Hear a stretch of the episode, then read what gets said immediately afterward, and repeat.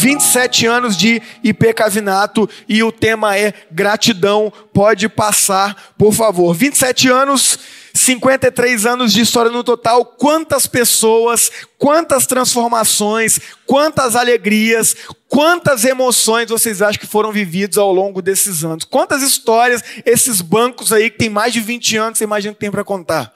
Quanta coisa você acha que aconteceu aqui? Quanta mudança, quanta alegria, quantos casamentos, quantas pessoas que se conheceram hoje de manhã na escola dominical, eu fui perguntando, oh, quanto tempo está aqui? 40 anos, 30 e tantos anos. As mulheres eu não perguntei para entregar a idade, né? E aí eu perguntei mais para a rapaziada, eles foram contando, e ó, oh, conheci aqui o, minha esposa, aqui é, nos casamos, aqui nosso filho nasceu, e muita, muita história maravilhosa. E só me vem à mente quando falamos de é, aniversário, a palavra gratidão. Então eu quero hoje, biblicamente, conversar com a igreja, expor para a igreja a temática gratidão a partir do texto bíblico. Pode colocar aí, por favor, de 1 Tessalonicenses, capítulo 5, versículos 16 a 18. É um texto muito simples, muito breve, mas extremamente poderoso. E eu gostaria de ler com toda a igreja, lermos todos juntos, bem forte, bem bonito. Diz assim a palavra de Deus, 1 Tessalonicenses 5, 16 a 18. Vamos ler? Estejam sempre alegres, nunca deixem de orar, sejam gratos em todas as circunstâncias, pois essa é a vontade de Deus para vocês em Cristo Jesus. Olha a simplicidade desse texto, mas vamos entender a riqueza e a profundidade que Deus pode nos ensinar a partir dele. Então eu já vou aí para o primeiro ponto desse texto que diz: estejam sempre alegres. Isto é um imperativo, nós precisamos decidir ser pessoas alegres. Nós precisamos nos esforçar para sermos pessoas alegres. E isso é treinável. Treina, alegria é treinável. É treinável. Eu lembro que quando eu lia esse texto e eu via é, o apóstolo Paulo, né, que o escreveu, dizendo: estejam sempre alegres, eu pensava, mas não, é difícil, porque é muito problema na vida, é muita dificuldade. Pensa ele, o contexto em que o apóstolo Paulo vivia de constantes perseguições, constantes prisões, constantes atentados contra a própria vida, dizendo isso. Estejam sempre alegres. Mas eu comecei a entender a partir do momento que eu comecei a, a estudar a respeito da alegria.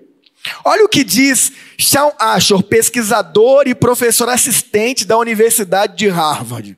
Ele dá aula numa disciplina chamada Felicidade. É o curso mais cheio de toda a Universidade de Harvard. Ele diz o seguinte: novas pesquisas na área da psicologia e da neurociência demonstram que temos mais sucesso quando estamos mais felizes e quando somos mais positivos. Isso acontece porque nosso cérebro está configurado para apresentar o melhor desempenho, não quando está negativo ou neutro, mas quando está positivo. É comprovado cientificamente hoje o que já é dito há dois mil anos atrás na Bíblia: que a alegria é transformadora, que a alegria é vital, que a alegria é vida.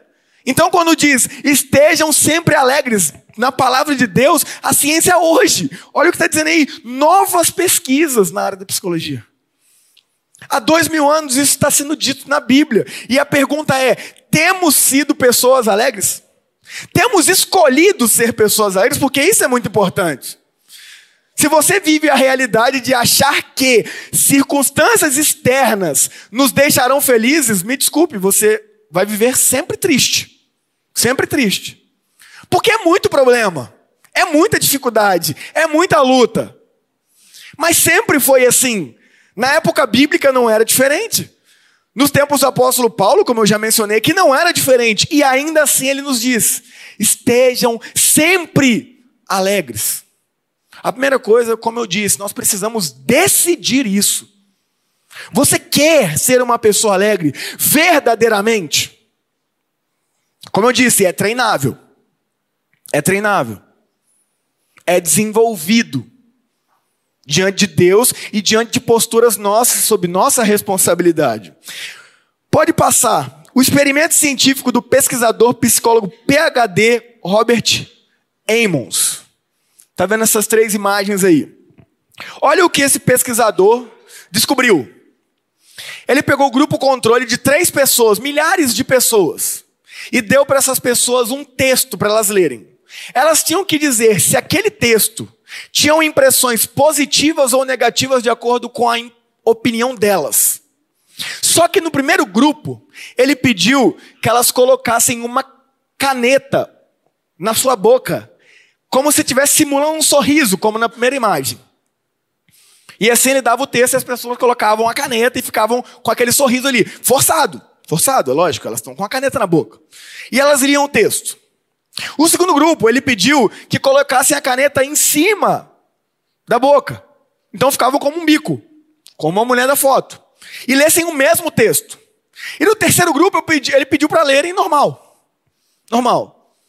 O resultado foi: as pessoas que leram o texto com o lápis dentro da boca sorrindo tiveram impressões positivas do texto. As pessoas que leram o texto com lápis acima da boca, fazendo um bico, tiveram más impressões do texto. E as pessoas que leram normal tiveram intermediário, meio a meio. Olha a conclusão que nós chegamos. O experimento revelou de forma contundente que uma pequena e sutil mudança na comunicação não verbal altera a maneira pela qual o indivíduo vê e percebe o mundo ao seu redor. Nesse estudo, bastou uma pequena mudança na boca para ter uma mudança interna. E se o interno muda, certamente o externo também mudará. Bota um sorriso nessa cara. Em outras palavras, cientificamente falando. É isso. Exercite sorrir. É científico. Ah, mas a minha vida está difícil. Sorria. Problema não vai deixar de ser problema por causa de bico. Mas a sua vida vai ficar mais difícil por causa de bico. Problema não vai deixar de ser problema porque você chora, mas a sua vida será muito mais fluida, muito mais positiva e muito mais saudável a partir do sorriso. Eu não coloquei aí uma afirmação de uma doutora que diz que fisiologicamente ser feliz gera menos hipertensão, menos diabetes e melhor circulação sanguínea. Você entende porque a palavra de Deus vai dizer para mim e para você: estejam sempre alegres.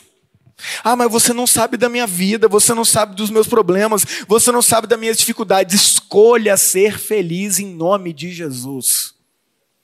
Treine ser feliz. Se precisar colocar esse lápis na boca, coloque. Não no seu trabalho, que vocês não vão achar que você é louco. Mas comece o seu dia fazendo isso. Treine, exercite o sorriso. Cristão com cara fechada, carrancudo, não dá um bom dia, não dá um sorriso. Onde fica o texto que nos ensina que a alegria do Senhor é a nossa força? Onde está esse texto? Está ficando doente. Não está refletindo os princípios da palavra. Lógico, há momento para tudo. Você acha que eu, o tempo inteiro eu vou sorrir quando meu filho está fazendo uma criação? Lógico que não. Há momentos para tudo. Você acha que quando Jesus estava virando mesa lá no templo, diante da roubalheira, ele estava sorrindo? Vira mesa. Não, óbvio que não. Há momentos sim de estar sério. Há momentos sim de passar uma impressão de seriedade, mas na vida em geral, decida ser feliz, decida obedecer à palavra de Deus, decida ser uma pessoa alegre. Isso já é comprovado cientificamente, o que é dito há dois mil anos atrás para mim e para você. Este é o caminho da gratidão, tá? Para a gente chegar no nível gratidão, que é a conclusão desse texto, o primeiro passo é alegria, é decidir ser pessoa alegre. É verdadeiramente olhar para a Escritura e falar: Deus, Espírito Santo, me ajuda a ser uma pessoa alegre, e naquilo que depende de mim, eu vou me exercitar para isso. Mas existe um desenvolvimento, que é o ponto 2, que diz: nunca deixem de orar. Foi o texto que a gente leu. Alegrem-se sempre, nunca deixem de orar. Os pontos nada mais são do que os versículos, ipsis literis, na literalidade. Hoje de manhã eu dei uma aula sobre oração. Eu dei vários pontos aqui na escola bíblica dominical do porquê nós oramos, qual a importância de se orar, qual o objetivo da oração, e eu vou destacar apenas dois deles. Foi uma aula de uma hora que eu dei de manhã aqui só sobre oração. O primeiro deles foi oramos para desenvolver nosso relacionamento intencional com Deus. Precisamos entender que o nosso relacionamento com Deus é intencional. A pergunta que foi feita de manhã é: se Deus sabe de tudo, por que orar? A palavra diz que antes mesmo daquilo que é dito sair de nossas bocas, Deus já sabe. Então por que eu vou falar se Deus já sabe? Se Deus está no amanhã, se Deus está no ontem, se para Deus um dia é como mil anos e mil anos é como um dia, ou seja, se Deus não está preso ao espaço-tempo, para que eu falo? Com o motivo de relacionamento intencional. Oramos porque nos relacionamos com Deus. O nosso Senhor, o nosso Salvador, o Deus Criador de todas as coisas. Apocalipse 3,20. Preste atenção, estou à porta e bato. Se você ouvir minha voz e abrir a porta, entrarei e juntos faremos uma refeição como amigos. Versão NVT. Versão Nova Almeida é, atualizada. Eis que estou à porta e bato. Se alguém ouvir a minha voz e abrir a porta, entrarei em sua casa e cearei com ele. Esse texto, erroneamente, é utilizado para conversão. Pessoas utilizam esse texto para dizer: ó, oh, você tem que aceitar Jesus, ele está à porta batendo. Não tem nada a ver. Este texto Apocalipse 3, 20 é uma carta dirigida a uma igreja, a igreja de Éfeso. Ou seja, é uma carta dirigida a cristãos. Não é para se converter, é para se relacionar. Apocalipse 3, 20 não diz respeito à conversão, diz respeito a relacionamento intencional. Ou seja, você que está aqui nesta noite, que está nos assistindo, que reconhece Jesus como seu Senhor e Salvador, ou seja, já é um cristão, já é uma cristã, todos os dias, Deus vem no nosso coração e bate a porta dizendo: Candonguinha, Candonguinha, quero comer com você. E o que é comer na cultura judaica? Eu sempre falo aqui na ceia. Comer na cultura judaica é se relacionar, é concordar, é compactuar, ou seja, é ter um relacionamento intencional. O que é orar? É se relacionar intencionalmente com Deus. Todos os dias Deus quer se relacionar comigo e com você.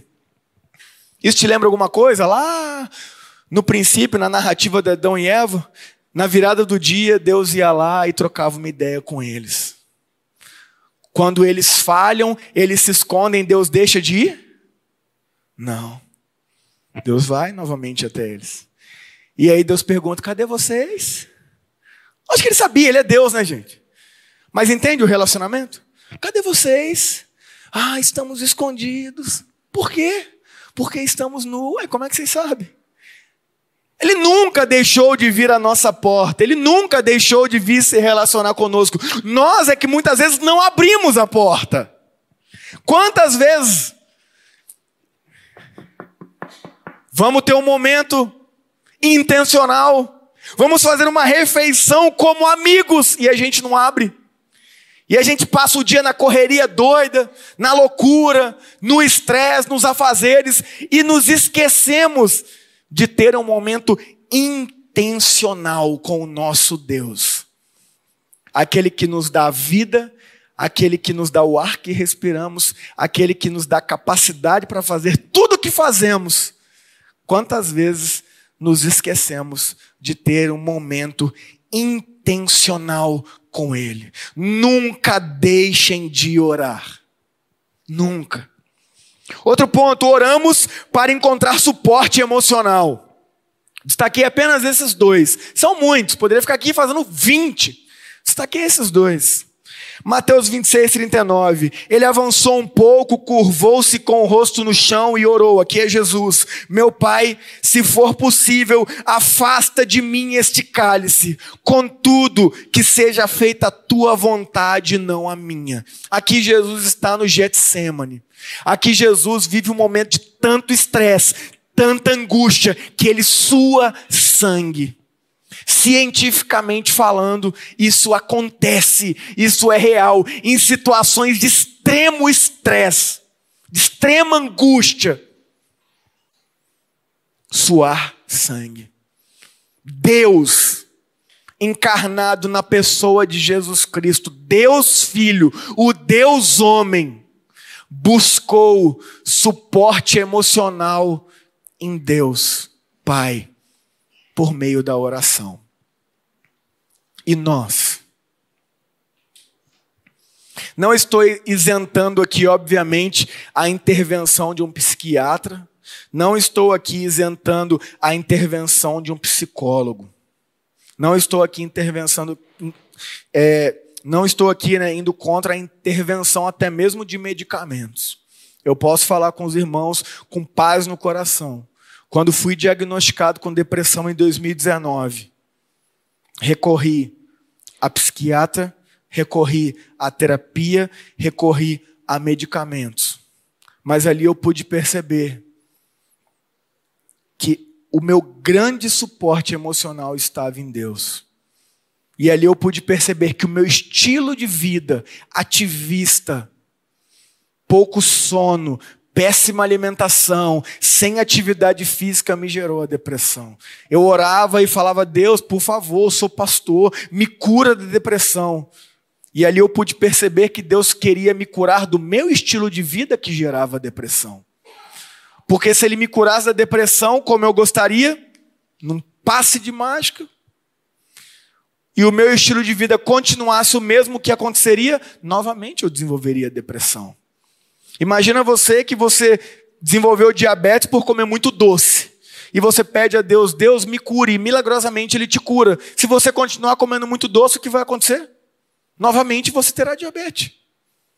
E aí você pede, Deus te cura. Se você continua com o mesmo hábito alimentar, com o mesmo estilo de vida, o que vai acontecer? Novamente diabetes.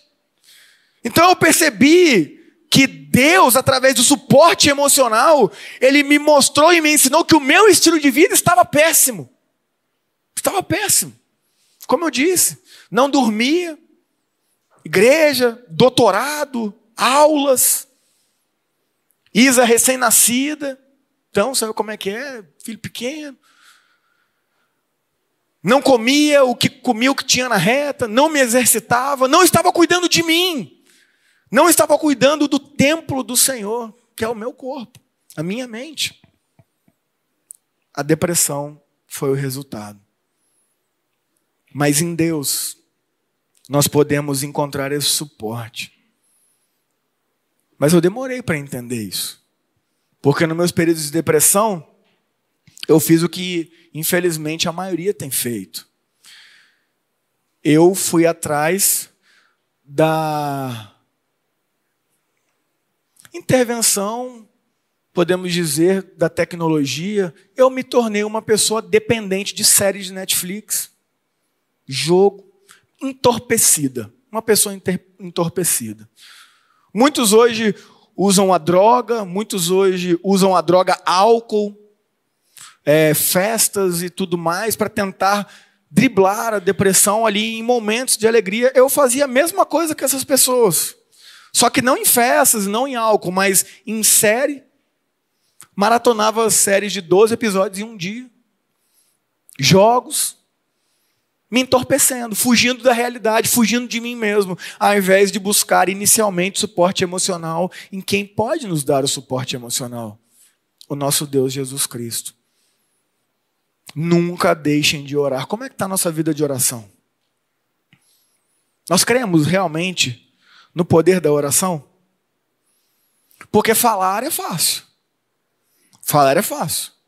A gente prova que realmente a gente crê a partir do momento que a gente vive. Lembre-se do que Jesus disse: vocês dizem crer em Deus,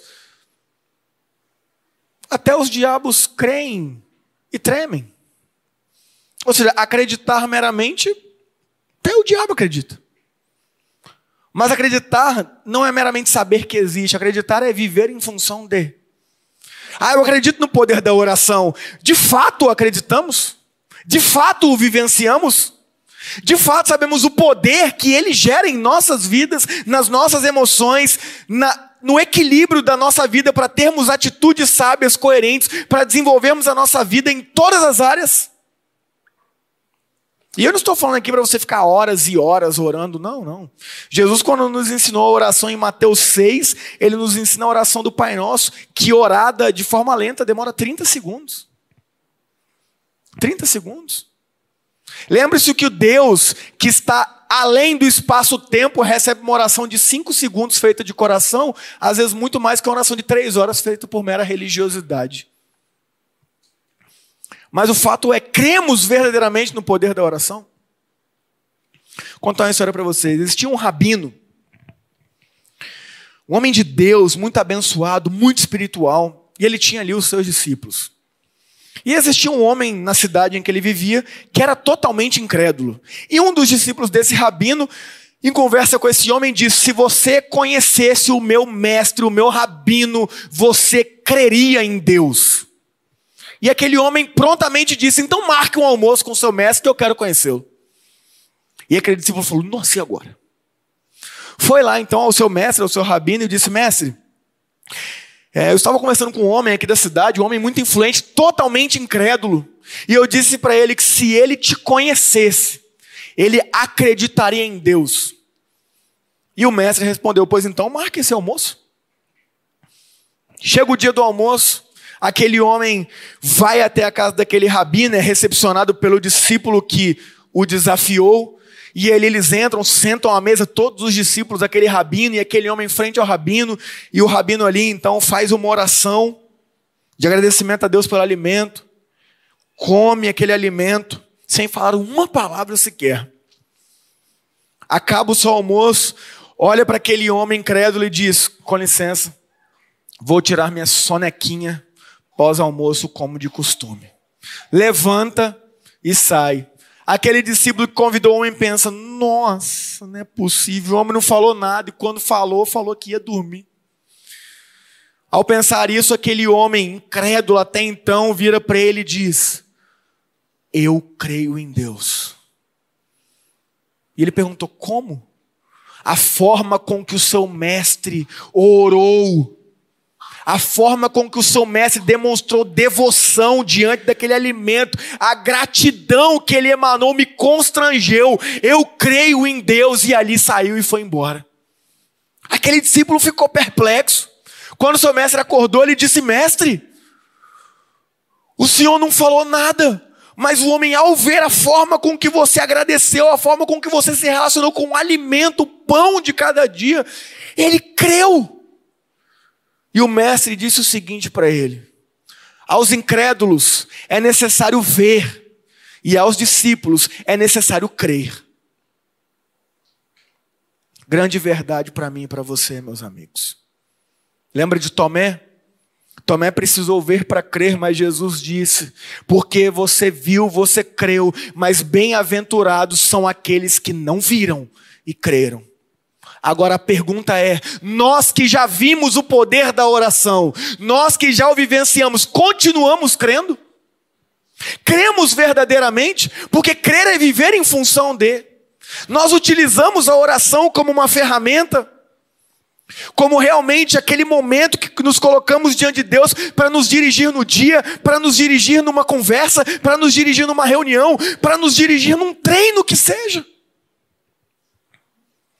Porque falar que crê no poder da oração é lindo. Mas ele só se torna real e eficaz a partir do momento que o vivenciamos. Nunca deixem de orar. A oração nos dá, inclusive, suporte emocional. Cremos nisso? E por fim, sejam gratos em todas as circunstâncias. Não importa a situação que estamos vivendo, sempre haverá um motivo para sermos gratos. Sempre, sempre. Ah, mas eu estou quebrado financeiramente. Motivo de gratidão, você está vivo, com saúde. Ah, mas minha saúde está ruim. Motivo de gratidão, pelo menos você está vivo. Ah, mas o médico falou que eu vou morrer. Você tem Cristo, eternidade. Sempre tem um motivo de gratidão. Sempre tem. Sempre tem. Ah, bati meu carro, pelo menos tem um carro a bater. Se você que andou de ônibus, você que andou a pé, de bicicleta, você sabe o que eu estou falando. Eu tenho muitos motivos para gratidão. Pensa em batido de carro. Nossa. Parei, faz tempo já que eu não bato. Vou bater mais um em nome de Jesus. É, eu tenho um carro. Sempre haverá um motivo para ser grato. Sempre. Sempre. Mas mais uma vez também é um exercício. Felicidade é um exercício. Oração é um exercício. Gratidão também é um exercício. Exercitamos a gratidão. Lá em casa eu já falei isso algumas vezes aqui. Para cada reclamação tem que ter um, dois motivos de gratidão. Reclamou, agradece. Reclamou, agradece. Eu gosto daquele bilhetinho que eu vi uma vez no, no Facebook, das antigas. Quem gosta de lavar louça? Ninguém, né? Lavar louça, eu acho que o, o inferno deve ter uma louça gigante lá. As pessoas ficam lavando o dia inteiro. O inferno, o inferno na minha cabeça é isso. Uma louça gigante que nunca acaba. Tipo o trabalho de dono de casa, né? Nunca acaba. Ficando lavando o resto da vida. Tô brincando, não tô falando que sua vida é um inferno, não, se dono de casa, não, por favor. Foi isso que eu quis dizer, não, foi só uma brincadeira. Mas entenda, eu vi um bilhetinho que diz assim, ó. Se tem louça, agradeça porque teve alimento. É verdade, gente. Só tem louça quem tem o que comer. Então tem louça, é chato lavar. É, mas agradeça. Para de focar no problema. Para de focar no motivo da reclamação. Porque isso te adoece. Isso te faz mal. Isso te torna uma pessoa amarga, isso mina a sua saúde. Por isso que a Bíblia diz o que ela diz, ela é a palavra de Deus. Ela quer que sejamos pessoas saudáveis, felizes, em constante evolução, na caminhada de santificação. O que é a tão falada santificação? Nada mais do que parecermos com Jesus Cristo. É simples. O povo que fica inventando moda, que santidade é, ai, tem que cair, aí tem que não sei o quê, aí tem que balhota, aí tem que. Para! Para! Santidade é parecer com Jesus. É simples. Não que seja fácil, mas é simples. Ah, mas, mas não, não é fácil eh, decidir ser feliz. Mas o que nesta vida é fácil, minha querida? O que nesta vida é fácil, meu querido? Difícil é ficar doente. Difícil é ser uma pessoa chata, insuportável. Isso que é difícil. Ser feliz é difícil. Escolha o difícil. Mas escolha o difícil que glorifica a Deus e te faz evoluir. Sejam gratos. No livro Agradeça e Seja Feliz, o mesmo psicólogo da pesquisa passada, Robert, Robert Amos, revela como a ciência da gratidão pode mudar sua vida para melhor e inspira os leitores a se entregarem à prática do agradecimento e desfrutarem de todos os benefícios que ela pode trazer à nossa vida. Este homem não é cristão e nos constrange dizendo isso aqui. E eu e você que temos Jesus vivemos reclamando. Bem, Jesus disse: se vocês não clamarem, as pedras clamarão. É gente do mundo, do mundo, dando aula para gente. Dizendo é comprovado cientificamente, o nome do livro dele, agradeça e seja feliz. Agradeça. E eu comecei a fazer o exercício. 50 motivos de gratidão por semana. Falei isso para os jovens aqui. Toda segunda-feira eu listo 50 motivos. Chegando 7 eu já não sei mais. Aí você começa a agradecer a Deus, obrigado por essa mosca voando. Não sei nem para que serve. Deus, na primeira semana, para eu chegar nos 50, eu quase fui no Google, motivos de gratidão. Quase. Não, não sabia, cheguei no 30. Eu falei, mas tem mais o que para agradecer? Agradeço por Deus, aí começa, agradeço por Deus Pai, Deus Filho, Deus Espírito Santo. Agradeço pela igreja, visível, igreja invisível, igreja que está no céu, igreja... porque não tinha. Mas como tudo nessa vida é exercício, na outra semana já foi melhor. Na outra, melhor. Na outra chegou nos 50, eu falei, nossa, chegou. Não precisei ficar 10 minutos pensando. Exercício. Exercício. Gratidão é exercitável pelo que você é grato. Pelo que você é grata, pelo que nós somos gratos. Já dizia a frasezinha: imagina que você acordasse amanhã apenas com aquilo que você agradeceu hoje. Nossa. Ninguém aqui ia andar, ia ver, ia ouvir. Motivos de gratidão. Mas a gente só pega o ponto ruim para reclamar. A gente só vê o problema. A gente só vê a dificuldade. E a palavra de Deus está dizendo para mim e para você: estejam sempre alegres, treinem isso, decidam isso, escolham isso diariamente. Orem sempre, sempre orem, coloquem a oração como uma atividade rotineira. Creiam no poder da oração, exemplos e mais exemplos bíblicos, histórias e mais histórias, e ela finaliza.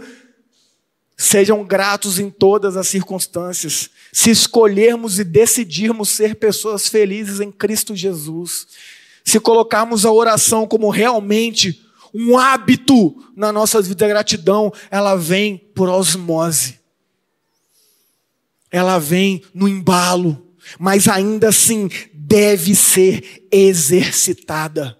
Faz o teste amanhã, segunda-feira. Acorda meia hora mais cedo, 50 motivos de gratidão. Te desafio, faz esse, esse exercício aí. Você vê. Você vai ver como é que você tem dificuldade, como é que eu tinha dificuldade de ser grato. Como temos dificuldade de reconhecer as bênçãos de Deus na nossa vida. Precisa exercitar isso. Precisa mudar a mente, renovar a mente. Romanos 12, 2. E não se conformem com esse sistema, mas transformai-vos pela renovação da vossa mente, para que experimente a boa, perfeita e agradável vontade de Deus. Conclusão. Pode colocar o último, por favor.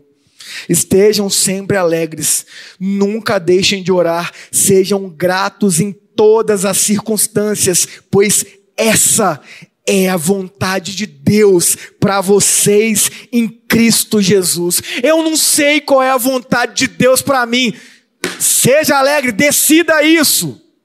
Ore sempre, decida isso, treine isso. Seja grato, seja grato em toda e qualquer circunstância. Essa é a vontade de Deus para mim e para você. Para de querer horóscopo gospel. Ai, qual a vontade de Deus para mim? É carro branco ou carro verde? Ai, qual a vontade de Deus para mim? Casar ou comprar uma bicicleta? Para com isso, rapaz. Para com isso, porque se você estiver alegre, orando sempre e sendo grato, isso flui. Isso flui. É natural. O Espírito Santo está vibrando em você. Então a escolha é pô, casar com uma bicicleta. Acho que é casar, rapaz. Bicicleta. É porque tem umas bicicletas aí, cara que é 30 mil reais, você sabe o que eu estou falando. Não estou falando de bicicletinha igual a minha, não. Uma bicicleta aí que tem que escolher de casar e comprar uma bicicleta mesmo. É casar, meu irmão. Namorando 10 anos? Quer mais o quê? Casar. Agora, se não, não, não é alegre, não decide ser, se não ora, se não é grato, ai Deus, manda um bilhete do céu para eu saber se eu caso com uma bicicleta. Ah, por favor, cara. Oh, vamos passar dessa fase, vamos evoluir. Vamos desenvolver, vamos ser cristão maduro. Essa é a vontade de Deus para nós. Então, quando alguém lá no seu trabalho fala assim, eu não sei qual é a vontade de Deus para mim, eu falo, eu sei. Eu sei. Facinho, ouvi domingão. Decida ser alegre. Ore sempre. E seja grato em todas as circunstâncias. Essa é a vontade de Deus para nós. Está dizendo na Bíblia lá. 1 Tessalonicenses 5, 16 a 18. Essa é a vontade de Deus para nós, para mim e para você comprovado cientificamente o que já é dito há dois mil anos atrás. Gratidão pela IP Cavinato. Gratidão por Jesus Cristo, nosso Senhor e Salvador. Amém? Amém? Amém. Vamos orar, fecha os olhos. Pai, louvado seja o seu nome. Obrigado, Deus, pela sua palavra, que mais uma vez nos instrui que mais uma vez nos ensina, que mais uma vez, Pai, nos mostra o caminho para sermos cada dia, degrau por degrau, mais parecidos com Jesus. Que saiamos daqui nessa noite, Pai, decididos a ser pessoas felizes, independente das circunstâncias e do problema que estamos vivendo. que decidamos aqui, Pai, se for necessário colocar uma caneta na boca, para a gente mudar externamente, sabendo que isso muda interno, que a gente faça. Mas que a gente decida aqui num compromisso com o Senhor, não com pessoas, mas com o Senhor, de sermos sempre alegres como o Senhor nos instrui. Que possamos, Deus, verdadeiramente crer no poder da oração e guiar as nossas vidas a partir da oração. Que possamos investir, Deus, em vários momentos do nosso dia, colocando o celular para despertar, se for necessário, para pararmos, respirarmos e nos conectarmos com o Senhor intencionalmente, pedindo a direção, pedindo a sabedoria, agradecendo pelo dia, agradecendo por aquilo que está ali à nossa disposição. Que a oração, Pai, seja tão comum como o nosso respirar. E que assim, Deus, desenvolvamos a gratidão. Que possamos, Deus, ter o olhar do Seu Santo Espírito, que independente da realidade, sempre possa haver um lado bom e assim agradecer ao Senhor. Que possamos exercitar a gratidão, Pai. De forma prática, como eu disse aqui, fazendo lista. Poxa, não estou tendo dificuldade com isso, que a gente exercite, Pai, que a gente trabalhe no nosso cérebro, que a gente treine. Como a sua palavra diz, que a gente renove a nossa mente sabendo que assim a gente vai experimentar a boa, perfeita e agradável vontade do Senhor. Nos conduza, Espírito Santo, a vivermos a vontade do Senhor para nós em Cristo Jesus, através de ser felizes sempre, orar continuamente e sempre dar graça, sempre viver em gratidão. Te agradeço, Deus, pela história dessa igreja, por cada vida aqui presente, por cada pessoa que nos está assistindo nessa live. Eu te agradeço de forma especial, Pai, pelos que estão nos visitando pela primeira vez. Te agradeço, Deus, pela vida do Maurício Carlos, pela vida da Ercileia, pela vida do Luiz Fernando, pela vida da Ingrid e pela vida da Andréia, Pai que essas pessoas tenham se sentido muito especiais aqui em nosso meio hoje, porque depois de Jesus, elas são as pessoas mais importantes que nós temos aqui hoje. Que o Senhor as abençoe, que elas tenham se sentido amadas e acolhidas aqui pelo Senhor, mas também pela nossa igreja, porque nós amamos os nossos visitantes. Te agradecemos, Deus, pela vida do Lucas, do Pedro, que foram ordenados diáconos, Pai. Um ofício tão lindo, tão maravilhoso de serviço à igreja, que nada mais é a nossa comunidade. Te agradecemos pela vida do Polaco, que mais uma vez foi reeleito aqui nesse ofício, Pai. Louvamos o Seu nome pela vida da nossa igreja que continuemos, Pai, honrando e glorificando aqui, como igreja, como comunidade. E agora, meus amigos e amigas, recebam a bênção do Senhor. Que a graça do nosso Deus, maravilhoso Pai, que a influência e o agir do Teu Santo Espírito e o amor imenso e constrangedor amor de Jesus esteja sobre nós e pecavinato, mas não somente sobre nós, mas sobre todos os filhos e filhas de Deus ao redor da terra. Amém e amém.